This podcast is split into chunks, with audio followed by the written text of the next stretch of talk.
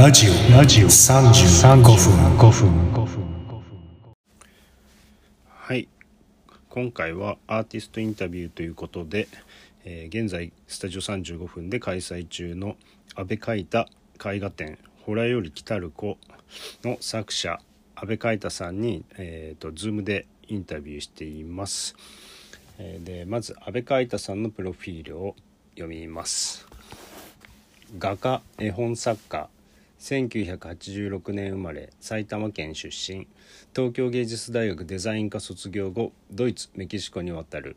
2011年に帰国後神話や根源的なイメージをモチーフに絵本や絵画作品を発表。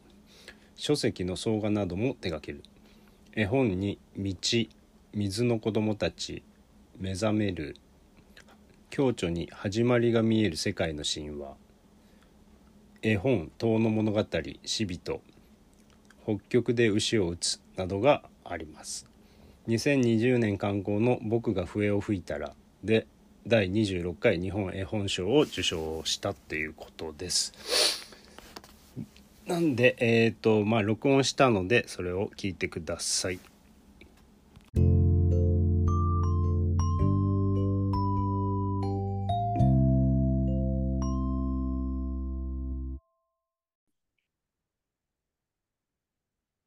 はいこんにちははい、こんにちは。今郡上郡上の家ってことだよねそうですねあ。郡上の家で、はい。まあさっきも聞いたけど寒いです。寒いうん。寒い。もう、うん今、そうですね。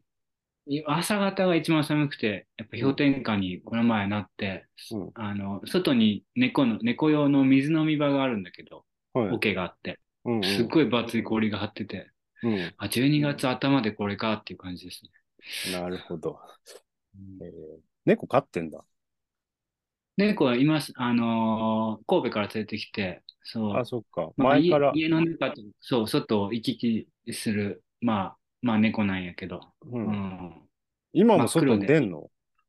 今、それをを、そう、うん、あの、出る、全然、やっぱ猫はあったかいから、いいもん着てるから、うん全然、やっぱ寒さは強いけど、でもやっぱり、家の中入ってくると、こたつのがあって、こたつに入ってる人間の、その、こたつ布団の膝の上うん。に乗ってくる。で、そこで暖を取るっていうのが、あの、冬のスタイルなんだけど、そう、もう12月、11月半ばぐらいからもうずっとそれやってるね。おー。うん。なるほど、うん。じゃあ今回はちょっとこの展示のためにあのまあ Q&A っていうスタイルで僕が質問を何個か用意したんでちょっとそれをはい海太くんに答えてもらうっていう形式ではい。やろうと思います、はい。じゃあちょっと待って、俺選ん、まず、どれからいこうかな。あ、じゃあこれにしよう。まあメール、そう、メール、うん、メール、うでもちょっとね、変えたのもあって、あ、そうです。じゃあ、まあ、うんそのまま聞きます。はい。はいじゃあとりあえず、まあ、今回の展覧会のね、タイトルは、ほらから来たる子っていうタイトルなんですけど、まあ、このはいタイトルは、どういうか、のふ、どういうふうにしてできたのかなっていう。まず。はい。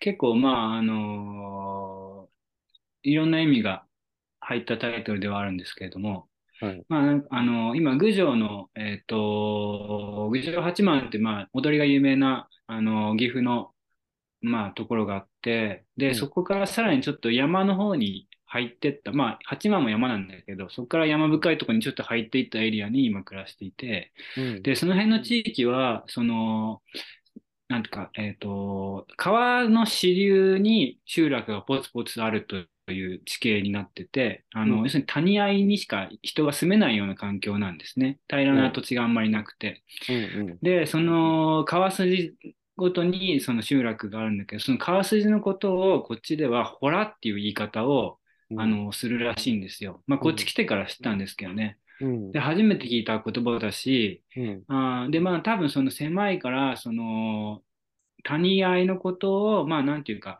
全体がホラー穴みたいな深いところに入っていいってるっていうような感覚で、ホラーっていうふうに言ってるんじゃないかっていうのを聞いたことがあるんだけど、うん。まあ、なんかそういう土地ならではの、なんていうか、環境とその名前が、すごく、なんていうかな、まあ新鮮で、まず面白いなって思ったのがきっかけなんだけど、うん。あのー僕、この春に子供が生まれて、はい。で、子供生まれた時に立ち会いができなかったっていうちょっと経験があって、立ち会いを望んでたんだけど、まあコロナのせいでちょっと立ち会いが叶わなくて。子供が生まれた瞬間っていうのを見ることができなかったんですね。うん。で、それで、まあなんか、そ子供が、まあ電話で生まれたっていうのは聞いたんやけど、うんその、生まれた瞬間を見てないから、なんかその時に電話を受けた時に生まれたんだっていう感覚があんまりなくて、うん。それより前にエコー、エコーで今動画とか見れたりとか、まあエコーの動いてるのとか、あとは心臓の音をその体内にいる時に聞いたりとかしてたから、うん。もうどっちかっていうと、ずっと生まれてて、で、はいはいはいその出てきた瞬間を見てない、見てなかったんだなっていう感覚に今な、なってしまったんですよね。うんうん。だからそれのことを考えると、あの、自分の子供が、その生まれた瞬間っていうのはどこにあるのかなってことをすごく考えてしまって、うんうん。その、お母さんの中から生まれ出た瞬間っていうか、生まれ出たというか、外に出た瞬間ではないところでもうすでにどっかで生まれてたんじゃないかっていう。で、その点は一体どこにあるのかなっていうことをつらつら考えてたら、うんあの、その郡上に来て湧き水のスポットにちょっと連れてってもらったことがあって、はいで、そしたら、その湧き水のスポットも、その岩の間からこう水がトポトポトポトポずっと出てるんですよね。うんうん。で、それも、なんか、すごくそこ見たときにうん、あ、なんか、赤ちゃんが生まれてるみたいな、ちょっとこう、なんていうんだろうな、官能性、官能的な感じというか、うんなんかそれとすごく、なんか、つながって自分には思えたんだけど、同時に、あれ、でもこの水ってここで生まれたわけじゃないよな。ずっと流れてきて、今外に出てきたんだよなっていう。うんうんうんうん。だから、ほらから水がこう、生まれてくることと、出てくることと、そのお母さんからその子供が出てくることがすごく僕の中でつながって、なるほど。なんかそういう真っ暗な中から何かが生まれてきているっていうことに対してうん、どこから来てど、どこから、なんていうか、今生まれてきているものが本当に生まれた瞬間っていうのはうん。見えないところにあるんじゃないかなっていうことをちょっとその2つの体験で感じて、うん。で、それでちょっと今回のタイトルっていうかテーマに持ってきたんですよね。なるほど。長くなっちゃった。いやいやいや、でもすげえわかりやすい。うんなるほど。まあ確かに。はいまあ本当。ちょっとそういう子供が生まれたことと、引うんっ越してホラーって呼ばれる場所に住んだことが、うんまあ、あの、つながって、それがはいはいまあ今回のテーマになっていったっていう感じですね。なるほど。まあそれで、まあ多分、前は神戸ですよね。そうです。はい。で、まだ郡上に引っ越して何ヶ月かとか、3ヶ月、4ヶ月経った。4ヶ月かんいや、9、10、11だ。3ヶ月だ。3ヶ月か。だからまだうん間もないと思うんだけど、で、はい。まあその新しい環境になって、あの、今回の展示のために制作したと思うんだけど、はい。その、まあ要するに自然に囲まれた環境に移して、はい。あの、新しい環境で初めて制作して、したと思うんだけど、それにあたってなんか、新しい環境で絵描いてるとかっていうのは、なんかちょっと作品にどういうふうに影響してるのかなっていうのと。はい。えっと、結構まあ、まあ、見たものの影響ってやっぱ大きくて、はいそれもなんか凝視したものっていうよりかは、自然に日常的に目に入ってきたものがやっぱり絵にあの出やすいんですね、僕の場合は。だからまあ、あの、環境が変わって、まあ、各絵ってかなり変わっていくんだけど、うんまあ短いからこれからもっと出てくと思うんだけど、今のところ出てきてるものといったら、まあすごいわかりやすいところで言ったら、まあ、まあ木かな。木がうん割とよく出てて、中でも杉が結構いっぱい生えてるんですね。あの林業が盛んな地域なので、まあ植林が結構、あのいっぱいされてて、それはそれでちょっとまあ問題としてあるんだけど、うんでもまあ、風景として杉の木が生えてる風景があって、で、と、僕の家の目の前にも結構杉が何本か植わってて、うん。で、まあ朝、あのーちょっと子供がいて忙しいので、うん。あの、早起きをして絵を描くようになって、はい。朝、まあ、5点前は5時ぐらいに起きて、で、夜明けを見ながら絵を描くっていうのをやってたんだけど、まあ、その時に、その光がだんだん、ああ外が明るくなってきた時に杉がこう見えてくるんですよね。なんかその杉の傍らで、そうですね。だからその杉の傍らで絵を描いてて、うんまあなんか杉をポツポツと描いたりとか、ううーん。あとは、なんかその夜明けの光の淡い感じというか、うん。なんかこう激しさというよりかは、なんかこう徐々にぼんやり変わっていくような感じ、はいはいちょっと眠たい風景っていうか、うん。なんかそういうトーンみたいなものは、うんまたもう一個別で出てるような気もするかな。うん。まあそういうちょっと具体的なモチーフも変わるし、全体のトーンもちょっとずつ変わってってる感じはしますね。うん。そのトーンっていうのは、ちょっと、何海太くんにとっては、結構新しいトーンなのかな？うーん。いや、まあ、全く新しいわけじゃないけど、うん。なんだろう。結構意識し、意識っていうか、あ、こういう柔らかさっていいいなっていうのを、うん。うーん、なんかちょっとあ最近、前よりはより味わってる感じがなるほどす。るかな。うーん。な、なるほどね。どうだろう。うーん。うん。なるほど。はい。うん。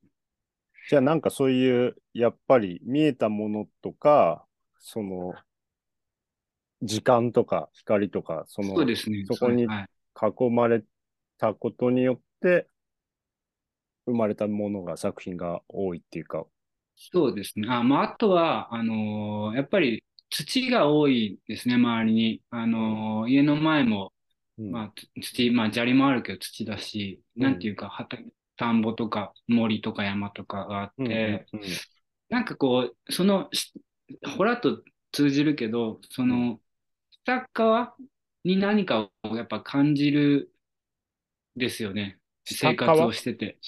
下、下、下？地面の下？地面の下はいはい。にちゃんと何か、うん。なんかこう時間が積み重なってきてる感じというか、おー。なんかこうやっぱアスファルトの上に立ってるのとはちょっと違ううん。何かこう下からこう上がってくるイメージみたいなものをうんうん。やっぱ感じてて、でそれをなるべく書きたいなっていうか、うん、のはありましたね。うん、む難しそ難しう。い。難しい。それを、そんないや、それを書くっていうのは。できてないはちょっとわかんないんだけど、なんか、うん、それを前までは神戸そうですね、神戸に住んでて、まあその前は東京だったけど、町に住んでて、うん。まあそういうちょっと、あのー古いものとか、うん。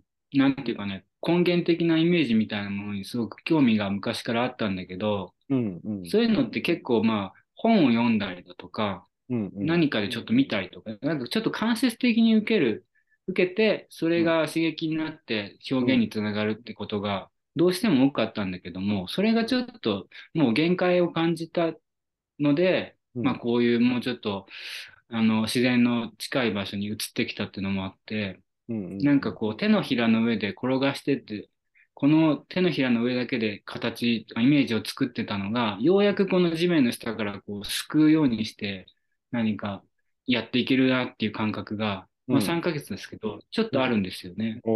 それはすごくこれからもっと感じていきたいなってとこかな。うんなるほど。もっと直接的な感じっていうか、そのそうです。もうフィジカルな。うん。そうですね。体でもうちょっと感じたものがちゃんと表現として、あの、形になったらいいなと思いますね。なるほど。で、で絵描くときっていうのは、その朝の5時に起きて、あの、描くって言ってたけど、今回のは描いたって言ってたんだけど、はい。その、今日はこれを被写体として描こうっていうか、被写体っていうか、モチーフとかっていうのは、だいたい決めるの？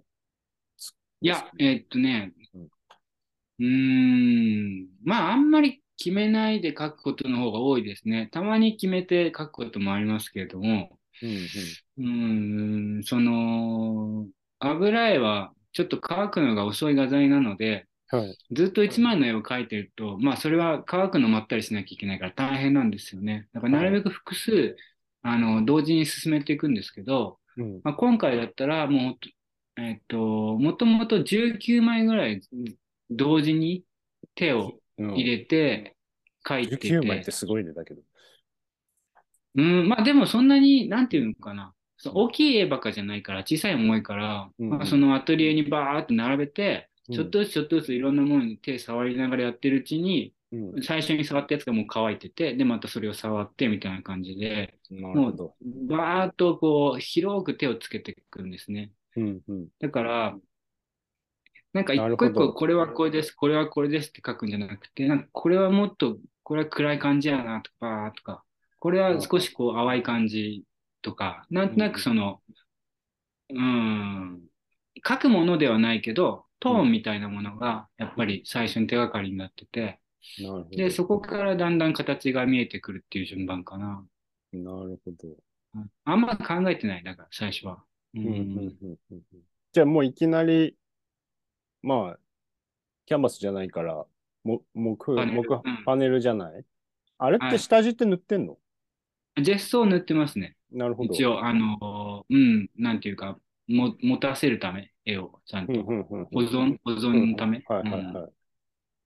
じゃあ、その白い状態で、はい。いき最初のふ筆っていうのは特に何を書くとか、そういう感じじゃない？あ、もう、もう、とりあえずなんか、あの、色を塗塗りたくるっていうか、なるほど、なるほど。ま、真っ黒にしちゃう時もあるし、いろんなカラフルにしちゃう時もあるし、それはなんかその時のかの感じですよね。ノリ、ノリですよ。ノリノリだねうん気分もあるし、うんあとまあ、その作品、あの展覧会のテーマ自体は割と書く前にぼんやりとは決めるので、うんうん。それに向かってみんな触っていく感じかな。なるほどね。大きなテーマがあってって感じだよね。そうですね。うん、それに向かっていろんな方向からこう歩っていくみたいな感じかな。うん、なるほど。それじゃあ、始める感じなんか分かったけど、その、終わりってどういう感じで決まっていくの？なんかこれ、あ、これはこれで、はね、なんつうの、これで OK みたいな、なんかどっかでうん線線があると思うんだけど、すごい、なんか自分で今2週間、3週間、あの、海太くんの絵をよく見てんだけど、はいそ。れ、それがなんかどこで決めてんだろうっていうのはちょっと気になったんだよ。うん。まあなんかはっきりした線はやっぱりないんですよね。うん。そこがやっぱり多分絵描きの人はい難しいと思ってる人は多いっていうか、まあ共感してくれるんじゃないかなと思うけど、やっぱりどこで筆を置くかってすごくその大事っていうかなんかもうそれでしかないっていうか、おうん、まあまあ本当理想的にはもうか手つけなくてもいい、十分成立してるというか、うん、手つけるところもないっていうか、うん。なんかそういう感覚が得られたら、ね、一番いいんだけど、うんうんうん。なんかこうやっぱ描いててうん、パーってできてく絵もあるんですよね。パーってできてて、あ、うん。なんかこれでいいや、みたいなうんうんうん。のもあるし、いくら描いても全然やっぱり絵にならなくて、もう潰して描いて潰して描いてっていう画面もあるんですよ。うんで、そこにはやっぱりあんまりこう、法則性がないし、あんまりそこに法則を持たせないように逆に気をつけてて、なるほど。こうしたらこうするっていう、まあ、なんていうか一つの型みたいなものをなるべく作らないで、なるべく素直に書いて、で、いいなって思ったらそれで終わりっていうのが、まあ理想なんですけれども、うん、なるほど。だから、うーん、本当はこう書いてて、とりあえず一旦ここまでできて置いとこうかみたいな置いといて、うん。で、次の日見たら、あ、これもう仕上がってるなっていうのが結構良かったりするんですよね。欲がない状態でなるべく書けたらいいなっていうのは思ってて、うん。まあ、まあ捨てられないんだけど、それでも。うんうん。でもなんかこう、やっぱり、もっともっともっとっていうふうに書いてた時期もあったんだけど、うんうーん。欲っていうのはなんつうの？その、もっと良くしたいよ。といい家に、もっと良くしたい。ね、その良くっていうのもあんまりよく分かってないんだけどね。なんか、良くってじゃあどういうことなんだろうっていうの分かってないんだけど、でもなんかもっと良くしたい、もっと良くしたいっていうふうに、うんやっぱり思って帰った時もあるんだけど、最近はやっぱりそれはあんまり、その、いい結果を生まないなっていうか、うん。良くっていうのもちょっとよくわ、その、いい状態っていうのは何なのかも分かんないし、うん。それは時間とともに変わってったりもするし、前いいなと思ってても、今見ると良くないとかね。だからその、いいいの基準も曖昧なのに、そこに突っ込んでって周りが見えて、見えなくなってしまうのもなんか、なんか違うような気もしてて、だからちょっとうん、前よりもね、作品の数が増えてるんですよ。一気に書く。まあ、うんうんだって10枚とかだったんだけど、それが倍ぐらいに今増えてて、うん。なんか、そそうすると、いっぱい手つけてると、うん。あの、ずっとかゆいとこ書かなくて済むっていうか、あ、ここすごいかゆいんだけど、うん。あの、ちょっと他のとこもかゆいとこあるから、そっちかいとこみたいな、あのそういうふうに、あのへ変な風にちょっと意識をはまらないってこと？そう、分散、そう、は分散させられるんですよね。そうするとちょっと、あの、一枚の絵に対して、あんまりこう、欲深くならなくて済むので、うんそういう意味でいっぱいなるべく書いて、逆にその中からうん持っていくときに、ちょっといまいち乗乗り切ってないような気がするなっていうのを、その時点で省いていくっていうか、書いてる時じゃなくて、一回上がってからそう、ちょっと省いたりとかするうんうんうんようになって、結局今回3点上がんなくて、16点持ってきたんだけど、そうだよね。うん19点。なんかそれぐらいのうんそうですね。まあそれぐらいの距離感が、うん、今んとこは今、うん、いいなとは思ってて、なんだっけ、終わり、終わらせ方か。うんえっと、だから、うん、うん、でもなんか、終わらせ方はわか わかんない。自分でもわかんない。まあ、でも、ちょっと時間置いてとか、うん。そうですね。そう、時間、置く時間が結構大事かな。うん、やっぱり書きすぎてもね、なかなかいいことなかったりもするし、うなるほど。んまあなんか今音楽って、なんかうん、やっぱりこう、その時の、なんかこう、グルーブっていうのが分かりやすいじゃないですか。うん。ライブの音源だって、まあ CD、録音とかもそうだけど、うん。なんかその時の演奏がう、んそうやってちょっとずつ残っていけばいいのかなっていうのをうん、やっぱりさ思うようになりました。でもその時の絵が残っていけば、それでいい。要するに、要するにライブってこと？ライブ感覚そうですね。。ライブ、ライブ感ってことなんですかね。うんそうかもしれないですね。うん。その時のなんかグルーブみたいのが後々、まあ、絵だから、はい絵として残ってって。そうですね。うん。そう。結局そういうことなのかもしれないです。なるほど。まあ、今ちょっと話してくれた中で、他の質問もカバーしてるような内容があったんで、はい。じゃあ何聞こうかな。まあ、そうだな。じゃあ、海田くん、まあ、絵本作家として活躍してると思うんだけど、その、はい今回のような絵画展とはい。絵本を作るとき、制作するときって、なんか違いってありますか？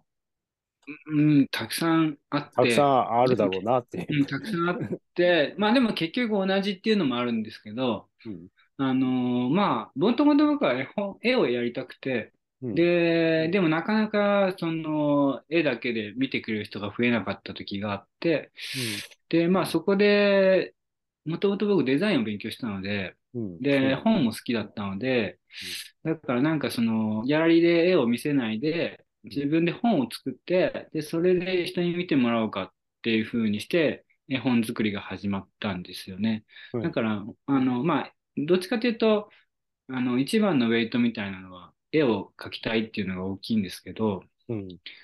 あのまあ、やっぱり絵はすごく自由なんですよね。あの、本当にさっき言ったように書くもの決めなくてもバーッと書いていけるっていうか、その時のグルーブ、ライブ感っていうのを一番にこう大切にできるというか、うん。絵本はそれに対して、あのやっぱりこう時間の流れがあるので、うん構成っていうのをある程度やっぱり考えるんですね。うんあの、絵を描く前に。うんで、その構成して、その構成の上に、えっと、絵を、えっと、描いていくので、うんあの、結構そこのライブ感みたいなものをどうやってその中で獲得していくかみたいなものが、すごく難しいところがある。なるほど。うん、ちょっと考えなきゃいけないことがすごく多いので、まあうん。絵本の方が複雑は複雑なんですよね。うんうん。でも、絵本の面白さって、やっぱりそういう意味で時間を作れるので、うん。そのページをめくっていくっていうのが、うん。あのーそこをなんていうか、絵一枚ではない面白さとしては、うん。その、やっぱりそのページ自体をもちろん見てもらいたくて絵を描くんだけど、本当の本当に表現したいところっていうのは、うん。そのページとページのあ間、その見えない、なんかイメージだと思うんですね。めくる、めくるときっていうか、うん。いえっと、絵本って大体見開きが決まってるんですよ。印刷の鳥の関係で。はい。で、まあ、大体は15見開き、32ページっていう、まあ、大体のこうひ見開き数があって、で、うん。その中で絵をどうやって展開させていくかっていうことをやるんだけど、うん。でもその時間として捉えたときに、そのページから漏れてしまう場面、場面っていうか、イメージっていうのがあるんですよ。それを、で、それは具体的に、ここは、こういうとこを書きたかったから、ここを想像してもらいたいな、みたいなことは考えてないんですけれども、うん。そうではなくてうん、なんかその、映ってないところっていうのかな。ううん。ん。なんかそこが本当はすごく表現、表現したいって言ったら変だけど、なんかそこが絵本の面白さだと思ってるんですよね。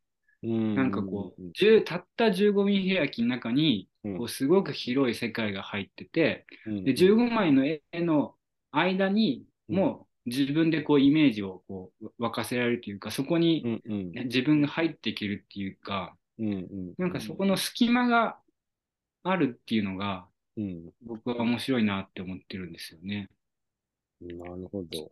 ほほまあ、本の面白さでもあるんだけど、そのうん絵を閉じてるわけですよね。うんこう。で、もちろんその絵自体がいいんだけど、その展覧会もそうじゃないですか。絵を壁に1枚かけるのとうん3枚かかってあるのでは、全然印象がやっぱり違いますよね。うんそれはあの、関係性の中で違うイメージがこう、また生まれてきてるからだと僕は思っていて、うんうんうんわかる。そこの、だそれは3枚の絵それぞれには映ってないんだけど、うん。でもそれは伝わってて、それと同じで絵本も15枚の絵があるとして、そその15枚のやっぱりその響き合いの中で、その隙間に、ページとページの隙間にこうイメージがそこからこぼれていくっていうか、うんうん。なんかそういう、あのーなん、なんていうかな、うーん、面白さがうん。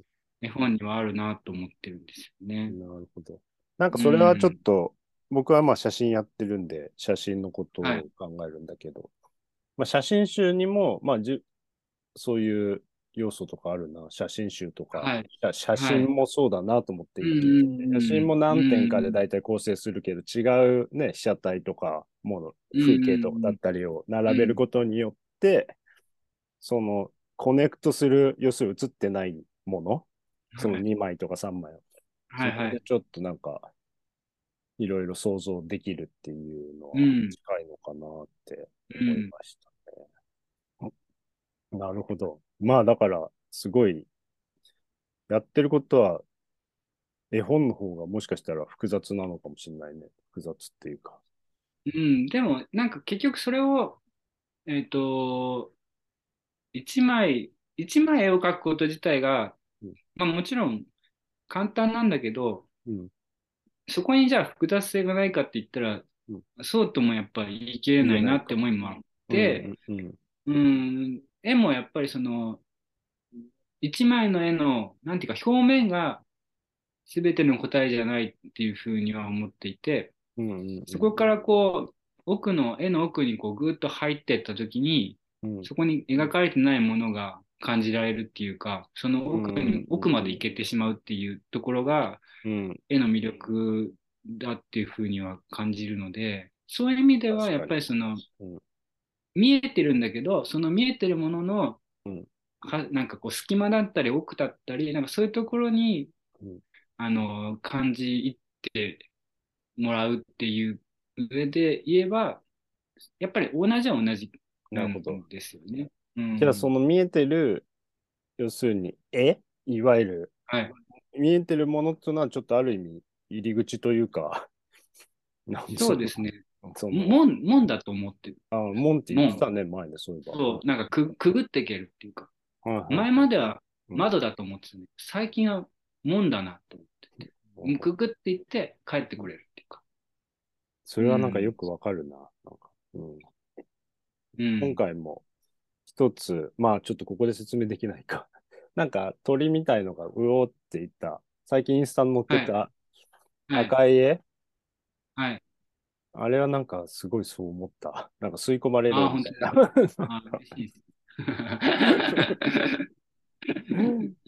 まあそんな、まあじゃあ最後に、最後にします。はい。うん。えーっと、どうしようかな。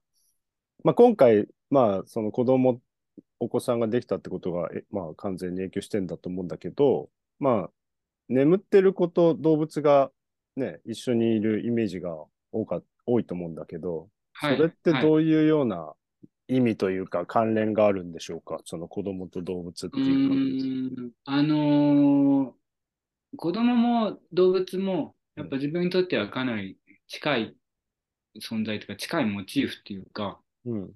あのーやっぱりこう、自分が届かない世界にうん、半分、なんかこう、体を預けてることっていうところで、両者は共通してるなと思ってて、うん。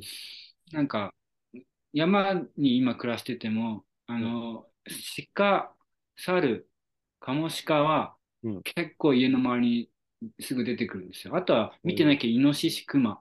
うん。あの、まあちょっとその、植林しちゃったから餌をがなくなっちゃって、うん。下に降りてきちゃってるんだけど、うん。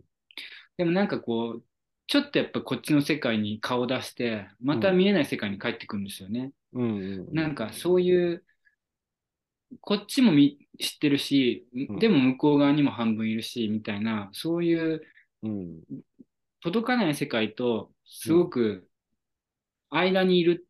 っていう感じがすごくするんですよ。で、それは森の奥深くとか、もちろんそういうかん実際の環境的なもんあのこともそうだけど、もっと異界というか、うん。あの自分が感知できないような、そういう、あの世界とのつながりっていうのを、うんまあ、持ってるようにすごく見えるんですよね。うん。で、赤ちゃんも、うんやっぱりそういうところがすごくあって、特に新生児の早い、生まれて一月ぐらいの間うん。って、やっぱすごく人間の感じってす薄いんですよね。ものすごく動物的というか、表情とか動きとか。